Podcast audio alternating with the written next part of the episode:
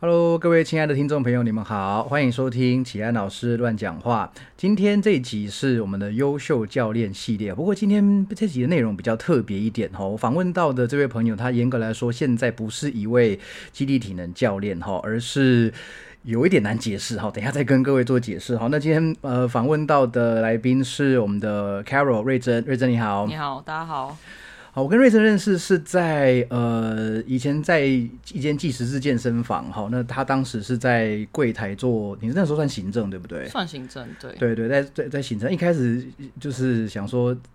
妈这个人脸很臭哈，然后然后每次进来都，可是后来就是慢慢有讲，一开始讲话，开始聊天之后，他就发现说，哎，其实。人也蛮好聊的哈，那呃就当时有加呃 IG，然后互相关注这样。那后来呢，呃其实那个时候你应该是，我记得你有考基地体能证照吧？丙级的基地体能证照。对，丙级的基地体能证照。对，然后也有那个 NSCA 也有考。CSCS 有考。没有，我是考 CPT 啊。OK。CS 原本有想，但后来你知道计划赶不上变化。OK OK，好，这我们待会都会聊到。所以本来是有打算往教练这一块发展，对不对？对，那时候其实是这样打算的。对，可是现在呢，你是野火户外工作室的创办人，创办人。那野火户外工作室，各位这个一听就知道是跟登山哦、户外活动有关的一个，这是是你们公司名称嘛？对，是我们公司。那 I G 是 Wilder Life Underscore T W，好，Wilder，然后 Life，然后一个底线，再一个 T W，哈，所以各位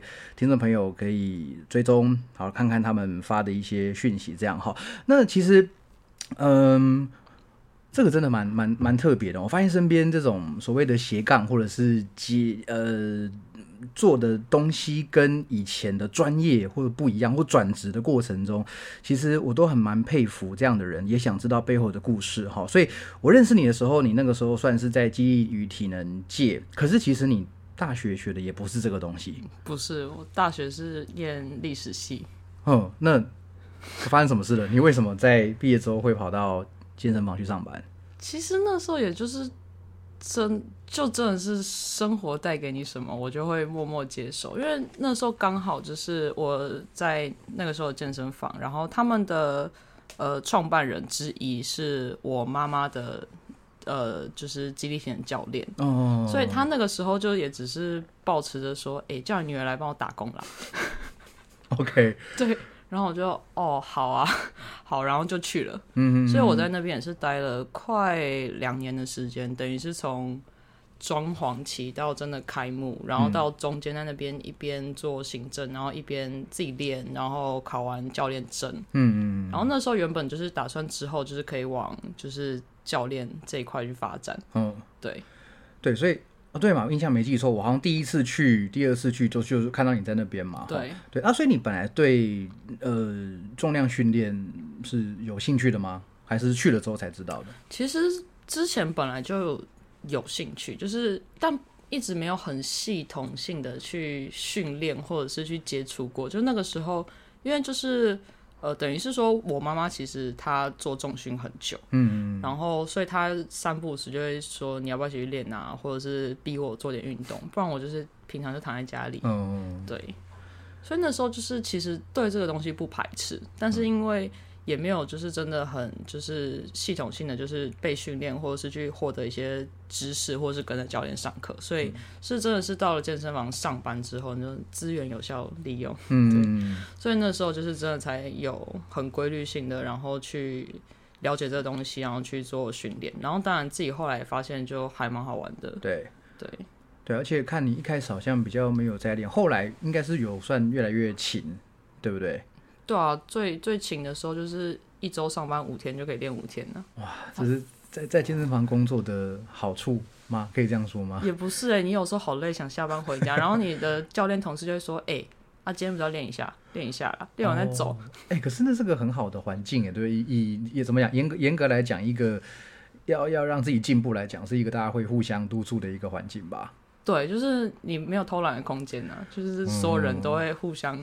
就是去有点像是督促，就是你先立一个 flag 之后，就有很多人开始监控你到底有没有完成。嗯，对，哎，对，其实这个环境真的影响蛮蛮重要的哈。好，那健身房大概做了，你说大概两年，快近一年半多、啊，一年半近两年，对，但后来你是怎么样接触到登山的呢，或者是户外活动的呢？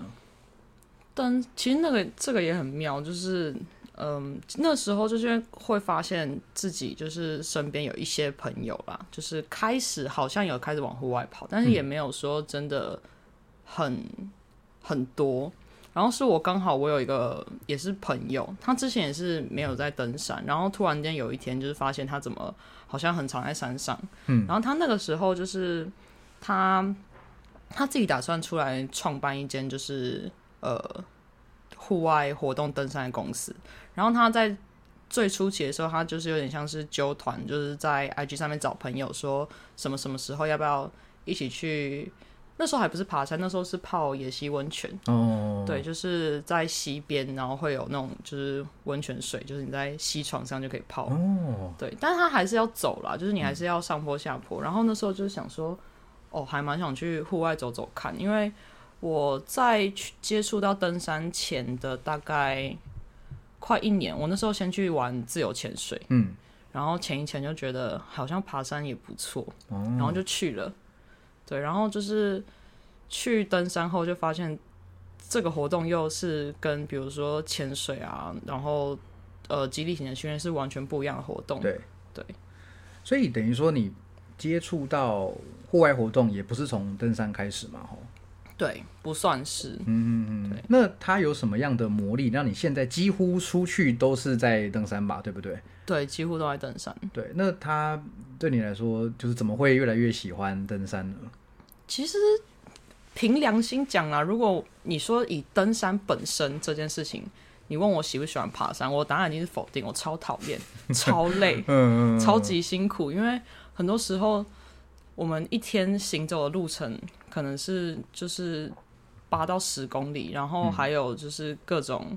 海拔的爬升跟下降，然后因为如果你行程是走三四天，就变成你要身上要背着你三四天的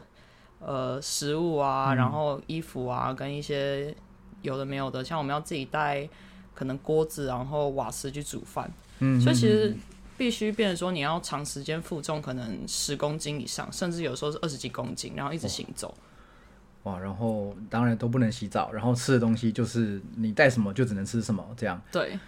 对，那呃，对，听起来很累哈，很累啊。对啊、那他那他一定会有一些好玩的、吸引人的地方嘛，不然你不会一直做嘛，对不对？我觉得最好玩的地方应该是你呃登山的过程跟你的伙伴，嗯，因为其实登山我后来发现是一个我目前个人觉得能够最快速拉近人与人之间连接的方式。嗯，但也有可能就是友谊的小船就会翻船，就是嗯。如果你跟同一群人在山上一起爬三四天，就两种情况，一种是你们会很快变得感情很紧密，因为毕竟是就是同一群人跟你互相等于是扶持，然后鼓励一起去完成一个很辛苦的行程。嗯嗯那当然，如果你跟这个人就是性格不合，或者他有什么缺陷，那他很快也会被大家暴露出来，对暴这样，露出来。嗯嗯对，然后另外一个其实是我觉得真的是风景。嗯嗯。就是比如说我们在，因为我们大部分登的山，大多数啦都是可能海拔超过三千以上，嗯，然后你在那个地方，或是你在那些过程当中，你能够看到的，不管是沿路上面的山景，或者是你真的抵达山顶之后看到那个景色，那种震撼，就是，嗯，你会发现说，原来台湾也可以是这么漂亮，或者是说你。呃，付出了那么多的努力，然后你今天终于完成这个行程之后，你被那种就是整个环境下和你能够看到的风景得到的那种震撼感，嗯，对，就是那个辛苦都值得了，这样。而且是真真的很美，哦，对，这个对我，我或是我们，我相信大部分听众朋友是没有在真正在做登山的啦。那个走践行什么的，那个爬象山那个不算了，哈，那个只是在走路而已吧，对不对？对，那个叫 走路不，太一样。对，所以其实我们大概都是看过呃图片上的一些美景，可是那个跟你身在其中应该是很不一样的哦。那我想问一下，你刚刚说呃海拔三千公尺，应该算是一个指标吧，对不对？就是一个对，那个爬算一个登山的一个指标。那你可不你第一座三千公尺的高山是什么地方？然后可以分享一下经验吗？我第一座三千公尺的山是合欢山的北峰，嗯，但是我走的不是只有纯北峰，因为一般如果你是去合欢北峰的话，其实那个行程大概花半天就可以完成。嗯，然后我们是那时候是到合欢北峰之后，然后直接接着往下走，它会接到另外一座合欢山的西峰。那那个行程一天来回大概会是需要十二个小时左右，都不停，都12小时不停。哦哦哦哦，OK，对，所以就是我我爬山的进度有点就是跟别人不太一样，就我一开始接触到的山就还蛮难的，嗯，那为什么会是那座？就也没有为什么。其实我在一开始就是我说我第一次接触到户外，我去泡野溪温泉的时候的那个状况下，其实我就会发现，呃，我在体能上的表现是好的。嗯嗯嗯嗯，就是该怎么讲？我之前在健身房就是呃训练做肌体那么久，其实呃我并没有真的很觉得说，可能我硬举可以举到九十公斤，深蹲有八十公斤之后，对我的生活到底有造成什么样的变化？嗯其实那个感觉是不多的。嗯但是我从第一次去爬山的时候，就是就开始发现到说，这个东西是真的有，呃，就是我训练出来的肌力这些东西是有确实反馈在可能登山或这样的户外活动上。因为那个时候刚好发生一些事情，就是我的队友他小腿抽筋，嗯，就是因为上坡的时候太太多上坡，让小腿那边很紧绷，他小腿抽筋，嗯，所以经过一连串操作之后，变成呃我有帮别人背包包，所以我在那个当下大概就是负重快要二十公斤，哦，以新手来说通常是不太可能，这个光听就觉得很重，对不对？还蛮重的对啊，对啊，对啊！不要说是一般人，我们有训练的人背二十公斤在身上，然后走很远的路，这绝对不是件容易的事情。但是你就帮他完成了这个背行李的任务，对，然后而且是在一个上坡的过程。哦，然后那个时候的上坡大概是就是嗯，可能三十度的那种上坡，然后是连续要走两三公里的情况下，嗯。所以我在那个时候就发现，其实我体能很好，嗯，然后我的肌力也可以负担，就是很多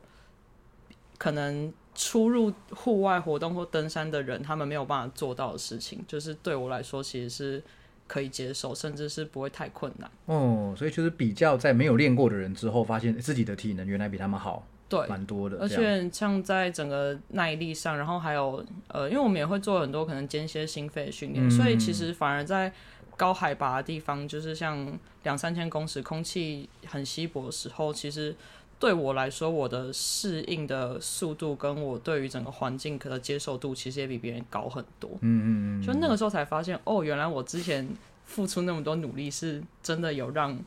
可能我在身体素质上跟别人有点不太一样。哦，对哎对，真的，各各位听众，这就是我一直在跟大家强调的 connecting the dots，讲都讲到烂了，就是你过去做的什么事情，在未来什么时候会给你一些帮助，你真的不知道哎。那其实我我嗯，应该是这么说。我不知道在高山上应该是就是呼吸会比较困难嘛，哈，那那个对体能要求比较大。那你当时在呃准备要攻到两三千公尺以上的山之前，有特别在为了它做什么训练吗？其实没有哎、真的没有。就就上去了这样。呃，应该是说我们会看啦，就是、当然，其实一开始的时候也没有那么懂这些，然后那时候其实有点就是像怎么讲，初生之犊不怕虎嘛，就是傻傻的觉得哦好像可以，然后就去了。嗯，其实那个时候现在回想起来，就是确实是有一点风险性，那时候真的没有想那么多。嗯，但是可能就是也真的是运气很好，就是真的没有碰到什么就是太多的，就是因为海拔跟就是空气浓度造成的一些就是身体上的反应。嗯，对，就是就是 对就是运气还蛮好的，这样就是老本还够花这种概念嘛。对，老本还够花。OK OK，好，哎、那我嗯、在登山的过程中，应该会有很多的，就是必须携带的装备嘛，可不可以帮我们介绍一下，大概在准备要爬那种两三千以上的山的时候，要准备哪些东西嘞？呃，基本上来说的话，呃，我们先以就是要在山上过夜的行程来讲好，因为嗯两三千通常啦，大部分人会选择就是要过夜，但也有一天来回，那是另外一群人，嗯，或是另外一些行程。OK，那如果以过夜来说的话，我们一般就是会有背包。嗯，那登山的背包它是有专门设计过，跟我们平常一般可能上学或通勤用的不太一样。嗯它会额外有就是一个我们讲叫背负系统，简单讲就是它会透过一个就是力学设计的一个骨架在你的背包上，然后让你的背包在背的时候，你的重量可以呃呃背包可以贴在你的背上，嗯，然后它会搭配一个就是腰带，然后腰带是扣在髋骨的位置，嗯嗯嗯，那那个东西的作用是把背包的重量从你的肩膀转移到你的下半身，哦，就是它可能要让整个背包重量的七十到八十趴是放在你的就是屁股跟大腿就是上，腰臀骨盆系统最有力的核心这块部位，肌群最大的那一块。嗯，嗯嗯嗯。然后它呃，另外背包特别是就是它背板的功能是贴背之后，我们会做的事情是把最重的东西都贴在那个背背板上打包，因为重心越靠近核心，你负担是越轻的。对对，对，就跟我们重训的时候逻辑是一样，所以那背包是第一个东西，它是有经过特殊的设计，嗯，然后再来就是会有我们讲叫睡眠系列，嗯，睡觉要用的东西，那通常就是睡袋，然后睡袋，然后再来就是睡垫，嗯，睡垫它就是有点。它有点像瑜伽垫的东西，但它其实概念是不一样，因为它睡垫会有经过一些特殊的设计，那它的功能是铺在地板上的时候可以阻绝地板的湿气跟寒气传达到你的身体。哦，对，所以那个东西跟睡袋这两个东西，睡垫、睡袋就是一定会带的。所以是那个睡垫放在睡袋里面，然后睡垫垫在睡袋外面，哦睡袋哦哦哦哦哦，对。对，这样比较合理哦，对，就是垫在外面，然后先阻阻绝可能冷空气跟寒气嘛，然后你再套在睡袋里面，那你就会很温暖。哦，了解了解，对，然后睡袋，然后再来就是衣服，嗯，然后像衣服我们就会有分，呃，我们是洋葱式的穿法，嗯，就是会有一个最最里面就是你可能一直穿在身上的，我们叫底层，嗯，然后再来会有一个专门负责保暖用的叫中层。呃，不外乎就可能是羽绒外套啦，然后或是一些刷毛的羊毛的衣服，嗯，那看要带多厚或多少件，就是以形成的气温跟个人的怕不怕冷来决定。嗯，然后最后我们会有一件就是叫做呃风雨衣，就可能大家有听过很多，就是所谓的那种机能衣，就它是 Gore-Tex 材质，它可以就是在一定的情况内，可能就是呃可以防雨跟防风。嗯，对，然后所以我们就会试不同的情况，看是穿呃风衣加底层，或者是穿保暖层加风衣，然后就是一直去做调整。对，然后剩下来就是呃食物啦，嗯对，就你爬几天，基本上来说食物就是自己带。嗯，然后另外一种情况是，如果有些地方是会有呃山屋，嗯，像比如说玉山会有那种像排云山庄这样子，嗯像那种地方就是会有人一群人，他们固定驻点在那边帮你煮饭，嗯，那你可以帮他跟他订餐，那这样你就可以携带不用那么多食物，你可能只需要带你自己一边爬的时候要吃的一些能量补充的点心，对，其实对啊，这是基本的一些配备。然后带带什么吃就是看个人决定，这样你自己喜欢吃什么就带什么上去，对你，你你开心就好。像我自己很爱带能量棒跟巧克力，就是最那个能量密度最高的嘛，吃一下就就可以有，也不会太吃太久不舒服这样。对，对，好，所以刚刚讲是背包，然后睡袋、睡眠系统跟衣服，那鞋子嘞或手套还有什么其他的东西嘞？鞋子应该是穿在脚上嘛，就那个就一定鞋子就是登山鞋啦，嗯对。然后手套其实像其他就是这种算是比较像配件类，就是看个人的需求去做搭配。像手套啊，然后保暖的毛毛哦，毛毛也是我们一定会戴的，因为、呃，如果你头部吹风的话，很容易就是造成头痛或者是一些高山反应。对，所以一定会戴毛毛，然后，然后像其他什么手套啊，然后或是有些人会甚至多带什么保暖用的裤子，其实那个就是看个人。再来还有看你的负重能力，嗯嗯，对，因为你背不了那么多东西，就也没有办法。哦，对，所以那个包包通常最后都是十几公斤、二十公斤。其实不一定，如果是呃，如果你的就是比如说你住山屋，然后是有订餐的情况下，其实我们正常不要带太多奇怪的东西上去。其实你背包重量可以控制在比如说七到十公斤。哦，对，我这样听起来就没那么可怕了。对，嗯嗯嗯，那嗯、呃如果是你刚刚你刚刚讲这是有睡觉的嘛，就是在上面。那你刚刚说如果是比如说爬一样等级的山，但是我当天要来回的话，那装备会有什么不一样？呃，装备的话，就是你你背包可能的容量就会变小嘛，哦就是背包有是有分容量，可能是从它是用公升算，比如说呃二十公升，可能到一百公升都有。那就是看你要装多少东西。那如果是一日来回的行程的话，通常那个背包可能就是十到二十公升左右。就小一点这样。对，那你可能就剩下就是携带，嗯、水是一定要的嘛。然后你当天来回会需要吃到的食物，然后再一些保暖的衣服，因为你如果停下来休息的时候，你还是会需要保暖。嗯，然后呢，像我们在任何行程的情况下，都一定还是会带雨衣，嗯，跟头灯，就是以应变山上的状况。因为其实山上天气变化还蛮快的。对对，对，那所以如果你呃真的碰上下雨，你一定需要雨衣，不然你会可能有失温的危险。然后头灯的话，就是呃我们会在比如说有时候我们是行程比较长，我们会天亮前，比如三四点就先出发，嗯，然后可能是为了要到山顶看日出这样子，那就我们会需要头灯去做照明。那它另外的功能就是。呃，可能你在营地，或者是你真的假设你的一日行程，你走的进度不如你原本预期，那你可能必须走到晚上天黑后。那头灯就是一定你必须要带的一个东西。哦对对对，那个是跟性命有关的。真的真的真的。所以呃，你们爬山当然在出发前都会有呃行程嘛，第一天到哪边，什么时候到哪里，那通常都可以符合这个计那个计划吗？还是有还是常常会脱稿演出这样通常都是要符合计划的，？OK OK OK，因为嗯、登山这件事情，其实同一条路线，比如说像我们以嘉明湖举例好了，当然这是一个很大众、很有名的地方。连我都有听过，对 嘉明湖这个地方，它的单程你从登山口走到湖边是十三公里，嗯，那等于是来回是二十六公里。嗯，我们先不讨论海拔的爬升，这有点复杂，但是以来回二十六公里的行程来说，这个行程就可以安排一天、两天、三天、四天。哦，对，所以其实行程的安排是最主要是是可能你这一次上山的一群伙伴的能力去做决定。嗯嗯，对，那我们一定是会去依照每一个人的脚程跟负重能力去安排一个时间上合理，所有人都可以完成嗯的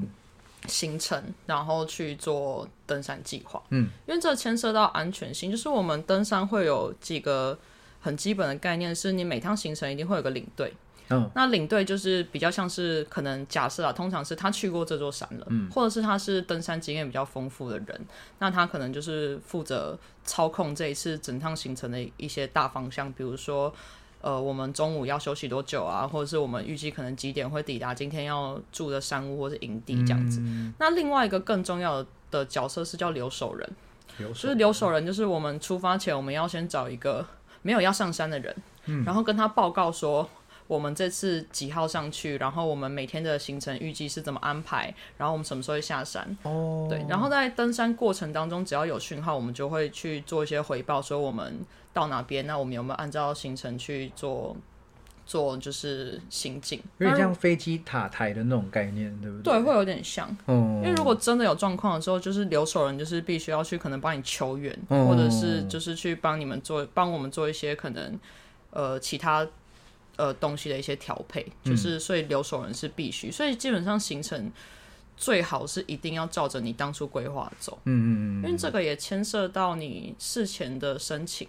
嗯因为大部分的山都是在国家公园，哎，主要有三个，呃，泰鲁格国家公园、玉山国家公园跟雪霸国家公园。嗯那我们申请的时候，它有一些宿营地，它都是因为环境保护，它有名额限制，嗯，比如说一些山屋啊什么，所以你申请好之后，基本上你就是要照你预定的计划当天抵达你要留宿的地点。哦，对，哦，那那万一有比如说超过申请时间，或者是你们的行程因为可能有人受伤，还是有人怎样而耽误了，那通常这这情况常见吗？其实不会到很常见，哦但会看状况。就是如果他是假设是受伤，那如果你是今天第一天刚出发，那你可能就是选择就直接撤退，你今天行程就取消。哦，对，那如果是可能已经走到中段，那可能就是视情况说怎么样去做安排。比如说，呃，因为其实山上会大家都会互相帮忙啊，就如果你真的有一些状况，你需要呃住在你可能没有深潜的地方或怎么样，其实就是在。以性命为前提之下，就是安全性考量，其实都是 OK 的。那、我们基本上就是尽量就是希望大家都是可以照着原定的行程去走。嗯嗯嗯，对嗯哦，对，因为这个自己自己没有经验哈，所以我我就是特别就是想了解这个状况哈。那呃，现在来讲，你应该都是就是我们刚刚有讲到，就是你带团跟自己爬都有嘛哈。那这两个这两种情况有没有什么心境上或准备上的差别？嗯，带团就是呃，如果是我们就是带着像呃客人啊，或是团员的话，其实通常这种的行程安排，我们都会时间安排的非常宽裕。嗯，就是假设像嘉明湖，我们已经通常就排四天，就是他一天的预定行走时间可能是五到六个小时而已。嗯那他如果真的是走的特别慢，他走到八个小时，其实你还是可以在天还亮着的时候都完成。嗯，那像这种情况，其实通常要预设的就是心理建设，嗯因为嗯，他他他们因为登山经验可能比较团圆啦，没有那么丰富啊，或者是他们就是呃，确实有时候遇到一些。可能过于高估自己的体能状况的人，嗯那他可能就是会让整个行程的进度就是会有一些 delay，或是没有办法照预期。那这时候其实通常我们就是要先去可能鼓励他，或是我们会做一些教学，我们会尽量去教他们，比如说怎么样去调整你的呼吸，搭配你的步伐，特别是在空气比较稀薄的时候，让他不会那么喘。或者是说去告诉他一些比较可能陡峭的地形啊，你在上坡下坡的时候怎么走，会让他速度可以比较快，或他走起来不会觉得自己那么辛苦。哦，所以就是我们假设以就是今天我是呃带队出团带团的情况下，就是会比较像觉得自己像是在就是可能一个领导者或是教育者的角色，嗯就是我们会尽量希望去多教他们一些可能安全性相关的知识，或者是登山相关，或者是针对一些自身可以怎么样去。呃，做一些可能事后或事前的训练啊，让你之后不会那么辛苦，所以我们会一直去跟他们讲一些观念性的问题。嗯，那当然，另外一种情况是要先做好心理预备，就是像我说开玩笑说，我每趟出门前我都会预设我这一趟要帮我的队员背包包。OK，嗯对，就是有一种情况是他如果真的已经走到，就是他可能就是肌力比较没那么好，他已经走到就是他他不是可能不是抽筋也不是受伤，但他就是已经走到快要走不动就没。力了这样。对他就是走的很慢很痛苦，你就是觉得他的脸就是看起来我快要不行了。那通常就是基于我们可能还是希望他可以顺利完成行程，或者是说呃不要受伤的情况下，那我们可能会提出说我们可以呃帮你就是。背你的背包，就是先减轻你的负重，让你可能身体不会那么不舒服，或者是你行走时间可能快一点。因为如果他已经走到比如说天黑了，其实天黑之后再怎么说，那个危险性都会增加。嗯，对，所以我们每次我我每次都说，我就是预设我每趟都要帮忙背包包，啊，没有背掉就觉得自己有赚到赚。到的。这真的是跟教练角色很像哦，就是你从学员可能他完全什么都不会，然后到告诉他一些，比如说在基地训练的时候的时候，我们我们除了带学员做动作之外，也会教他们说，哎、那个你你做深蹲的时候，你做卧推的时候，你的架子怎么设定，保护杠怎么设定好，然后有哪一些安全的东西要注意哈。那我想这个两就是说在在登山之前。哎，你刚刚说的那些教育教育他们的呃行为，都是在出发前，还是在过程中，还是都有？其实都有，都有。啊，有些有一些教育真的是要在过程中他才会感受到，哦比如说你该怎么走路，对，就是你用呃什么样的方式去调整步伐，你会比较轻松。那个一定要当下讲，就跟深蹲要蹲多低，那要蹲的时候你才会知道。哦，对，对，那那个比较难在事前就就先跟他们说。嗯，我们通常会尽量在事前先给他们一些比较牵涉像安全性的观念，嗯比如说你头灯是一定要带的，雨衣是一定要带，像这种比较偏向装备类，它可以事先做好的，我们会先讲这部分。嗯，那比较像是真的是在体能上或是一些呃登山技巧上的东西，就会比较偏向在过程当中讲，因为你每一趟会遇到的状况也不太一样。对对，对，就是可能就是当下情况而定，就是这个人要讲什么，我们就会拿出来讨论这样子。哦，那呃，你们接到的客户里面都是，嗯就怎么说呢？是个人来报名的吗？还是说一整个团？嗯，其实都会有，都有大概一半一半。嗯，对，然后个人的话，通常可能就是呃单独的也有了。那有些是两三个朋友，然后一起来这样子。嗯，然后他们如果阵容浩大的话，我曾经有带过，就是原本跟我说，哦，我可能带七个朋友，嗯，然后最后变二十八个，哇，解压缩，对，解压缩，十八个，嗯，所以就其实都会有啦。因为像我，因为我们现在自己做就是野火户外工作室，然后因为我们，呃，就是我们是五个朋友一起创办，嗯，应该说领队。那其实我们每个人在一开始的时候手上都有一些就是算是有点像铁粉，就是嗯，他就是会定期可能没事就会来跟你报名，然后要爬山，所以呃，他们通常就是会一群一群来，然后就是可能呃会是固定的几个人，然后偶尔会替换一些带一些新朋友对，带一些新朋友，哦。然后对，然后他们就是会可能一两个月就来一次，OK OK OK，所以这样大部分你们现在都是可能熟客比较多，比较熟的朋友。对，其实算是熟客偏多那。如果假如说，假如说我好了，哎、嗯我先跟你说，哎、我要我我想要爬，呃，随便讲嘉明湖好了，嗯那我会需要做什么准备？我一个人哦，其实你一个人的话，就是哦，像我们现在的方式是我们会，嗯，我们会有一个最低的出团人数啦，哦就是每一次，因为牵涉到一些呃接驳车的人数，就是会有一些成本问题，所以一定还是有一个最低的出团人数。OK，然后呢，像我们基于安全考量，我们在领队上的搭配，我们是以一比七作为就是最底线的原则，嗯哼嗯没有是最高。我一个领队，哦哦哦对对对。我一个领队不能带超过七个人，因为会登山这种，因为我们会希望我我随时我是你的领队，我随时可以就是比如说我回头或者往前看，我可以一眼看到我所有队员的状况。嗯那如果我把人拉到十个或者二十个的时候，特别是爬山的时候，路很多是弯曲，其实你一个转弯人就看不见。了。嗯那第一个是，如果你后面的人走走错路，你也不知道。对，然后再来是说，你没有办法那么好的去照顾到每个人的状况。嗯所以，像我们如果假设我这一周，呃，同一个行程，我这个地方有二十一个人嗯，要去，那我们的领队就会配到三位。哦对，我们是这样子去做调整的。哦，对，哎就感觉跟那个幼稚园老师带小朋友过马路很像，有没有？哈，就是要前面要有人看，然后后面有人看，这样。对，所以所以假如说我今天一个人去报名，那就会有比如说其他的也是散散客，对我们可能大家就组团这样上去，对你们就会组团哦。对，所以我们会丢出一些行程的日期，就我们我们有就是官网，然后每个行程我们会有已经我们预设定好的日期，比如说呃二月十号到十三号就是有加明湖，那你如果一个人就可以选择你要报名，那跟你报名同一个时段的人，你们就会凑成一起，然后你就一起上山。哦，对对，这样听起来就合理多了。这个就是有点像整个一一产业一一条龙那种感觉，对就是都从上面下面都配合好哦。那呃，比如说报名完了哈，成功成团，然后你们会有一些行前说明，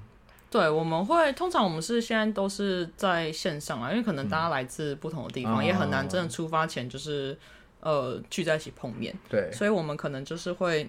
用那个就是像群组，嗯，那我们会事先提供就是行前的说明，包含我们呃几点每天几点出发，跟我们每天可能会行走多长，跟宿营的地点都会先写好，然后再来会有装备的携带清单。嗯。那我们会我们提供的方式是有呃选择性携带跟必须携带。啊，对，我们会告诉你什么一定要带。对那剩下来的一些就是你，我们会告诉你一些可能大家会喜欢带，但是你可以选择你要不要带的东西，比如说可能像护手霜啊、嗯护唇膏或是一些其他有的没有的小东西这样子。嗯对，然后我们还会提供一些就是像背包打包的方式。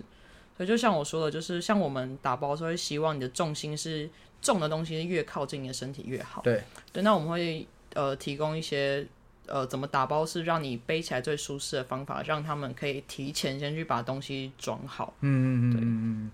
哦，那你有遇过讲不听的，或者是白目的 那个客人？很多 哎、嗯，呃，但是不一定啦，就是通常他们会呃白目在就是不同的状况。嗯，比如说我有遇过的，就是呃，他宁愿相信他的朋友跟他说啊，爬山不用带睡垫啦，然后他没带哦，的这种。然后还有遇过就是，嗯，像我们在登山的时候，就是呃，因为他可能假设是都上坡好了，嗯，你刚开始走一定是就是呃，你就像热身前，你身体肌肉还没有热起来之前，我们深蹲一定也不可能马上就压到今天预设六十公斤，一定是可能先做四十五十，先让整个身体进入就是暖起来的状态，你再开始真的去把设定的重量往上加。对那，其实登山有点类似，就是你初期刚开始爬的时候，你一定是你的肌肉就是还没有完全进入运动状态，所以你刚开始一定很辛苦，就觉得脚很酸、很不舒服。嗯，那你就是要卡过那个暖身期之后，你后面就会比较顺，然后你加上呼吸也搭配进来的时候，你就可以可能持续行走，比如说二三十分钟。嗯对，那很多人就是会觉得说不要，我脚有一点酸了，我就要停下来休息。哦，就还没暖完，他就已经想休息，但是这样一直反反复复，其实你只会更累。就一直在一档二档这样一直对啊，然后但是很多就讲不停，就是哦跟他说你撑一下，你撑个十分钟，你过去之后，你其实你会发现你的可能脚还是有一点点酸，但是那个酸就是维持那样，那你可以接受，你也不会特别喘，你就可以一直继续慢慢走。对对，啊没有很多就是大部分最常遇到就是这种，这应该是比较新手会这样子吧，对不对？通常也不是新手，通常就是可能平常也没什么在运动吧。哦，了解了就解，就是就是像这种，很多时候就会遇到这种，然嗯后还有一些就是，呃，可能你就是跟他说你晚上很冷，你要记得戴帽子，衣服多穿一点，不然你吹风可能会着凉，会头痛啊什么。嗯哦，不会啊，我觉得不会冷。然后隔天起来跟你说，我头很痛，我现在不能攻顶。嗯，对，就是会遇到哦类似，但其实有些时候，可能在我自己啦，我比较嗯。我比较北蓝，就我觉得在时间跟安全性条件都允许的情况下，我就觉得说我讲不听，那就算了。嗯，反正你吃过一次亏之后，你就会知道说真的。就是可能领队讲的是对的，或者是怎么样，因为毕竟我们是用经验的结论去告诉你最好的结果，但是你就是自己想要去尝试你觉得对的方式，那就是当然是以安全为前提，但我就觉得说，嗯，好吧，那就让你去尝试。哦，对，那你有遇过因为他个人的因素造成全团 delay，或者是甚至他人的安全受到威胁的状况吗？嗯，其实比较还好，哦，但我们会有遇过，可能是真的他因为自己的体能状况，真的是走到太慢的。嗯，那像这种时候，就是他可能一个人会让，因为我们登山的通常最高的原则就是同进退，就是你一个团体，你这次一起上山，你们是不能分散，你要嗯互相照应。对，那可以允许的情况是我们有时候会看，如果比如说我这趟有两个领队，那我们可能就会。呃，把队员重组，就是把快的放在一组，然后把慢的放在一组，然后让一组人跟一个领队先走，哦，然后呢就至少还是一对一对的这样。对，但至少让可能状况好的人不会被就是呃比较慢的人可能耽误到，因为其实像、呃你有负重的前提，其实你也知道，就是东西背在你身上每一分钟都在消耗你的体力，不管你有没有在移动。对，对，所以像这种情况，我们可能就希望走比较快的人可以先抵达可以休息的地方，那走得慢的，就是由另外的一个领队可能陪同。嗯，对，就是会希望是这样。那甚至我自己有遇过，是可能我一个人带队，那我会有一个特别慢的队员，他真的是非常非常慢。那这种时候，如果假设啦，但你要看情况，如果假设。呃，另外的几个人是都有之前的其他的登山经验，然后他们在体能上跟一些山域知识上也都充足，那我可能就会请他们自己再变成另外一个团体，然后到特定的，就是可能休息点或者是宿营点的时候，传讯息跟我说他们平安，然后我自己去陪那个走的比较需要非常慢的人，然后先去陪他走完，这样、哦这也是一个选择。反正就是以大家共同可以推进为完成那个计划为大原则嘛。那有时候就做一些这种细部的调整，这样。哦，那这样说起来，总是美团都会有可可能像这种比较落后一点，就是说体能状况或是心态比较没有那么准备好的人会，会都还是会有嘛。哈，那假如说一个呃，我们这样讲好了，一个比如说四肢健全，然后也算是相对健康的。可能二十几、三十岁的人好了，他没有任何登山经验，然后你会建议他先做什么样的？他是今天想要爬个两三公两三千公尺的山，好，你会建议他做什么样的训练呢？训练哦，其实其实我们通常要求都蛮低的，我们就是希望他们就是有在活动，嗯，就是其实不管你有在做什么运动，呃，不管你爬山啊、跑步，呃，不知道、跑步、游泳啊，或者是重训，其实都好，就是哦你要维持有在动。其实像如果我们行程会有做不同的规划啦，就是比如说是呃适合入门的新手，然后可能适合有一点经验的人，然后或者是比较真的困难的山。那如果以比较入门行程来说，其实我们的希望就是呃，你可能在出发前甚至是一两个月就好，你可能最基本去操场。快走都可以，就是让你的心肺跟你的肌肉维持一个有在活动的状态，一周两到三次其实就可以。哦，对，其实它门槛没有那么高，只是最后的结论是你下来之后你是很累，比较不累，跟非常非常累。哦，OK OK，反正至少你都可以走得完就对了。对你走得完。哦，哎，那那在比如说在基地训练上，你有没有建议这个要要登山的人，他特特别强化哪些部位或哪些动作？激励训练哦，其实我觉得，假设以登山来说，最直观性牵涉到的就是，呃，就就是呃下半身啊，可能深蹲啊、硬举，嗯，然后还有，呃，其实我自己后来发现蛮重要，其实是像呃那个像一些千张反射或者是爆发力的训练，哦，因为像我们在走的时候，特别是我们如果自己跑行程，嗯。通常就我们会走比较快一点，或者有时候就是。对啊，会走比较快。那有时候走比较快，是你刚好可能你在看那个路的时候，一些踩点，比如上坡下坡的时候，因为山上有些步道，很多地方会有一些碎石头，有些石头会晃动，或者是会有落叶。那落叶下面通常有时候会覆盖一些可能。像树根啊，那种踩下去会很滑，对对对，所以有时候通常就走一走，会突然滑一下，然后后来就会发现，就是有练过之后，你很快可以把身体的肌肉或是平衡拉回来，你就不会真的跌倒，或者是真的让比如说脚受伤。哦，对，这种肌肉刚性锻炼起来的时候，突然之间的那种反应就可以对比较快啊。哦，这个我倒是没有想到，我还以为就是大重量深蹲、大重量硬举跟负重行走。没有，我自己觉得反射能力跟爆发力最好用。哦，啊，爆发力的原因是因为像很多时候就是山那个路啊开的就是袅袅的嘛，我们很常会遇到一个很高的断差，嗯，然后你呃这一步跟下一步的落差，你的脚可能要抬起来，膝盖要超过九十度的。啊，对，那那个高度，然后假设像有时候我们又背很重，背个二十五公斤，嗯，那你那个一瞬间要上去，就真的是靠爆发力瞬间吸满，然后把自己赶快顶上去，不然那个真的断差会太高。哦，原来是这样哦。对，OK OK，对，所以想要这个呃有在登山习惯或想要登山的朋友，这个倒是蛮蛮实用的讯息。然后这个爆发力的训练哈，那你现在自己还有在在规律的肌力训练吗？最近最近比较少，最近比较少。因为我们最近的状况是可能，呃，空个三四天，然后要重新再上山，可能三到四天，嗯，会变成说中间的间隔期太短，其实很难再穿插，可能就是肌力训练里面。哦，对，对啊，这样子的话要跑周期也比较困难嘛，吼，所以基本上平常下来就是好好休息。对，反正现在有超强的肌耐力。哎，真的哎，那个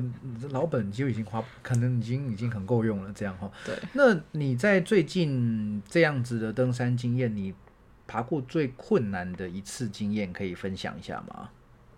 最困难，对，不管是体力上还是精神上，我遇过最最我最我个人最惨的一次，应该是我去年，对我去年大概八月的时候，我去走一条纵走路线。嗯，呃，纵走纵走，简单讲一下，就是它是指说你的行程是不原路来回的。哦，对，像大部分呃比较大众，就大家会听到的山，它都是从同一个登山口原路进出，哎就是你比如上到山顶就折返，然后就回家这样。嗯那像我们走的纵走，就是它是 A 进，然后 B 出，嗯然后天数可能是从三天，然后到甚至十天不等。嗯，那有的时候就会从可能南头走到花莲，然后从南头走到台东，哦有很多条不同的路线，但概念是讲。然后，所以像这种就是你没有回头路，你就是往前，每天就是往前。哦，那所以我有一次去走一条纵走，然后那一条是要从呃，它是从那个合欢山那边，然后走，就是我们要讲呃骑来奇来的北峰，嗯。就是以前俗称黑色起来那边，嗯，然后起来北峰，然后一直继续往下走，然后最后出来的时候会是在花莲那边越王町，就是已经到就是靠近泰鲁格国家公园那个大厂区的那个风景区那里。嗯，然后那个时候就是第一天晚上的时候就呃遇到好朋友在睡觉的时候，哦，对，然后反正不细讲，反正结论就是我整天整晚上没有睡觉。嗯然后我们隔天，因为那个时候就是我们是挑平日去，然后我周末那时候原本还要回来就是带团，所以我们把原本正常人走大概五到六天的行程，我们把它缩短成四天。哦，那就变成说，当然我们行程蛮紧凑，每天压力都蛮大。然后我呃，就是前一天晚上都没有办法睡觉，然后隔天起来就走。然后隔天第一天状况是好的、哦，就是走都没有问题。然后那天走了呃十三个小时，然后也都是基本上有照进度在推进啦。嗯然后就到了就是第二天，就是真的醒来之后，我那时候真的是因为我在，我觉得可能是因为我之前就是都有规律训练，其实我从一开始登山，我对于呃我每一次登山的状况跟我整个身体肌肉的反应其实还蛮灵敏。嗯，然后我那时候真的是第二天起来，然后才第一步上坡跨上去。我就感受到我整个肌肉的状态，大腿跟小腿都很不对，哦。然后我就发现我完全没办法恢复，哦，就是我的疲劳已经累积在里面，就是真的变得有点像四肢无力，嗯，就是又喘，然后脚又酸，没有办法走。然后那时候真的是很惨，因为我们第一天走的很顺嘛，我们行程已经推进了整段行程的百分之五十，嗯。就变成说我往前走下山也要再走个两天半，我回回头下山也两天半。哦，然后那时候真的是，后来就是我我们是两个人去，我的队友就他很强，然后他就有帮我就是分担很多我包包里的重量，嗯，然后我那时候真的是每一步都是拖着脚在走，嗯。就是每天的每一个进进度都是觉得我好惨，我好想回家，嗯，就那个到后面已经真的不是什么激不激励或者是什么体力不体力的问题，那已经是意志力，志力，嗯就是对你，你必须想办法让自己下去，因为你嗯不下去在上面就也没有办法。对对对，对，所以那那个那一次真的是蛮惨的，就是每天都在跟那种就是自己的身体做抗争，嗯，就是你要强迫自己继续往前。对，可是最后你们还是顺利的按照时间抵达终点。我们有就是删删减掉一些行程啦，就是、呃，因为有一些就是我们讲就是百越，如果我们要玩百，它有一些路线上的山头是你要从主干道再额外岔出去嗯来回才会到。那我们那时候就把这些全部都就没去，哦就是以下山为第一目标。嗯对，但那时候真的是好辛苦，其实每天都是煎熬。嗯，哎、那如果说呃，再遇到这种类似状况，比如说晚上没睡好，或隔天发现突然一半走到一半体能突然不太够，那怎么办呢、其实就真的是视情况决定，就是呃，如果是像这种以体能来说，那通常呃，因为我们一般如果走这种长天数，我们都会设定一个东西叫预备天，嗯，就是我原本预设走四天，但我会预留一天，可能第五天，然后我也会多带一天份的，就是比较像应急用的食物。那如果这样，你可能就会去做一些行程上的调整，就是让你还是可以比较慢，每天不要那么辛苦，但还是把行程走完。那这个是因为只是体力上不能负担，但是呃没有受伤的问题，那可以这样做。那如果是你有受伤的话，或者是你有那种高山症，高山症。呃，如果很严重的时候，会变成急性的肺水肿或者是脑水肿。哦那那个情况下，如果你在几个小时内海拔没有下降的话，你就会直接挂在山上。那像这样的情况，如果是受伤或是很紧急的高山症，那我们可能就会选择要求援。嗯，就比如说可能会有直升机啊，或者是会有呃消防队要上来帮你。如果你是受伤的话，嗯嗯对，就是要看情况了。，OK OK。哦，哎、讲到直升机，我会想到，好像有时候在那种天气很恶劣啊，或者台风或什么，就会看到新闻上有说什么谁谁谁又跑去爬山，然后到最后又在山上又又又怎么样了？对，这个就是自自找的吗？还是嗯还是其实他可能也没有想到会这样子？其实是，如果假设你真的出发前天气的预报就已经可能不是很好，嗯，那像我自己会觉得说，就是呃，然后山不会长脚嘛，我们会我们会很常讲，就叫山一直都在，那嗯。就是你这次可能没有上去，或你这次不能去，你其实就再安排一个时间就好，哦。因为就是像我自己登山到现在，我才发现说，就是你在在都市真的没有什么感觉，但是你真的到了那个户外，就是你在那个环境之下，你除了你自己跟你的身上的装备和你的队友之外，真的没有别人的时候，你会发现其实人类很渺小，嗯嗯嗯，就是真的很容易，你不小心一个疏忽或是怎么样，运气不好，你就真的不会不会再回来了。嗯，对，所以我自己会比较谨慎。就如果天气预报说可能状况不太好，那我就会选择我就直接取消行程。嗯那有一些情况是他可能走，就是他上去，因为其实山上的天气变化也是很快，你可能也是突然间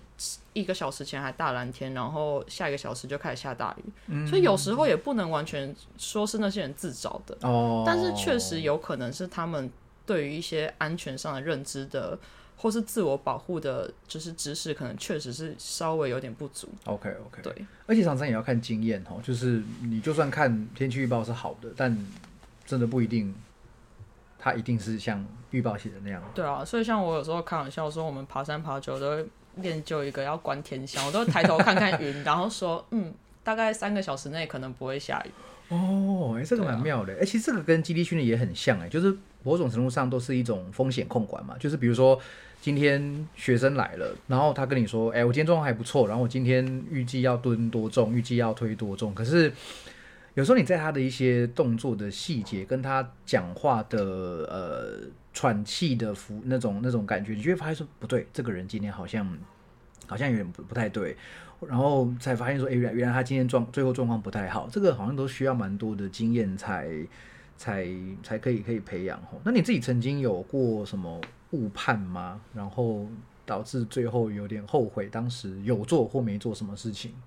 目前是没有了啊，哦，没有，OK，就我我比较谨慎，像我们就是尽量就是先防患未然，嗯，因为毕竟就是呃。当然，如果是自己走的行程，那可能压力没有那么大，而且通常我们找到的就是队友，就是都一定是就是有一定的经验可以去负担这一趟行程的人。但是以带团来说，因为就是他们可能真的对于呃行程没有那么了解，或是对于山上状况没有那么了解，那变成说其实很多时候他们团员的安全是放在我们领队身上。嗯，那那这个种时候，其实通常就是小心再小心，因为就是真的是有些时候一个不小心就是关系到人命的问题。对对所以像我自己或是我们整个团队，我们其实都尽量就是以安全为主。如果今天真的因为气候的状况或怎么样，你今天就是行程必须取消，或是你没有办法继续行进，其实有时候你态度要强硬一点，但你必须要就是去阻止。哦，对。OK，那你在呃，不管是你自己爬或者是带队过程中，你最讨厌遇到哪一种人？最讨厌遇到。可以讲吗？我应该很讨厌那种就是，嗯，一直喊累的吧。一直含泪。就是可能应该是讲说，就是他没有做好充足的认知，因为、嗯呃，有一些人是他有简单可能爬过一些文，但是他就是你要看照片没有办法有那么多的体感、亲身体会的那种震撼，但是他可能就是大概知道说，哦，我今天要上坡，明天要下坡，那那我觉得这都还好。那有一种情况就是看到 IG 上。有一个王美 po 了一张美照，然后他就觉得这个地方好漂亮，然后他就来。他可能完全不知道他今天要走，比如说可能十公里，然后怎么样，他完全没有概念。然后一上来就每五分钟就跟你说我很累，我要休息。这种我就有一点生气，哦，对，因为我会觉得那是有一点不负责任的态度，因为毕竟登山真的不是大家想的那么简单，或是那么轻松。你说它简单也很简单，爬上去爬下来，嗯，但是它背后的风险性跟它，像最近其实很长，每个月都有很多山难。那我们听过很多的是像已经完百的了，甚至是他本身可能是呃一些搜救队的，就是成员的，他们都有可能在一些情况下，因为发生一些误判或是一些可能失误，然后导致他们就把人留在山上。哦，就是这样子厉害的人都有可能发生的时候，其实我会觉得说，呃，你应该要用更谨慎的心态去看待登山这件事情，或是嗯。就是尊尊重一下你自己的生命，然后也尊重一下就是别人，因为毕竟每一次的 soldier 都是花了很多人跟时间的心血去去完成的。嗯，对所以真的就是谨慎，要非常小心这样。对，哦，对，这个我想很多事情好像都是这样子哈。那呃，登山的装备应该不便宜，不便宜。一个基础的怎么讲？你就你刚刚讲那些装备嘛，大概我需要准备多少钱？如果我今天想要全副武装上去的话，其实多少钱呢？诶、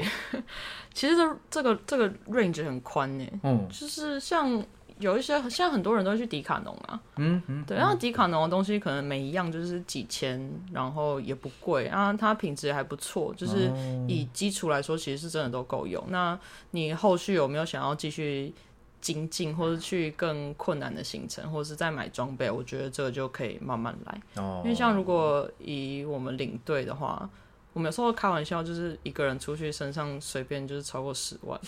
那看每个人的状况。嗯，对，但是所以我觉得，如果是一开始要爬山，我觉得像去衣服那些，去迪卡侬还不错。他们、嗯特别是近年，他们其实品质有越做越好，那嗯价格也真的不贵。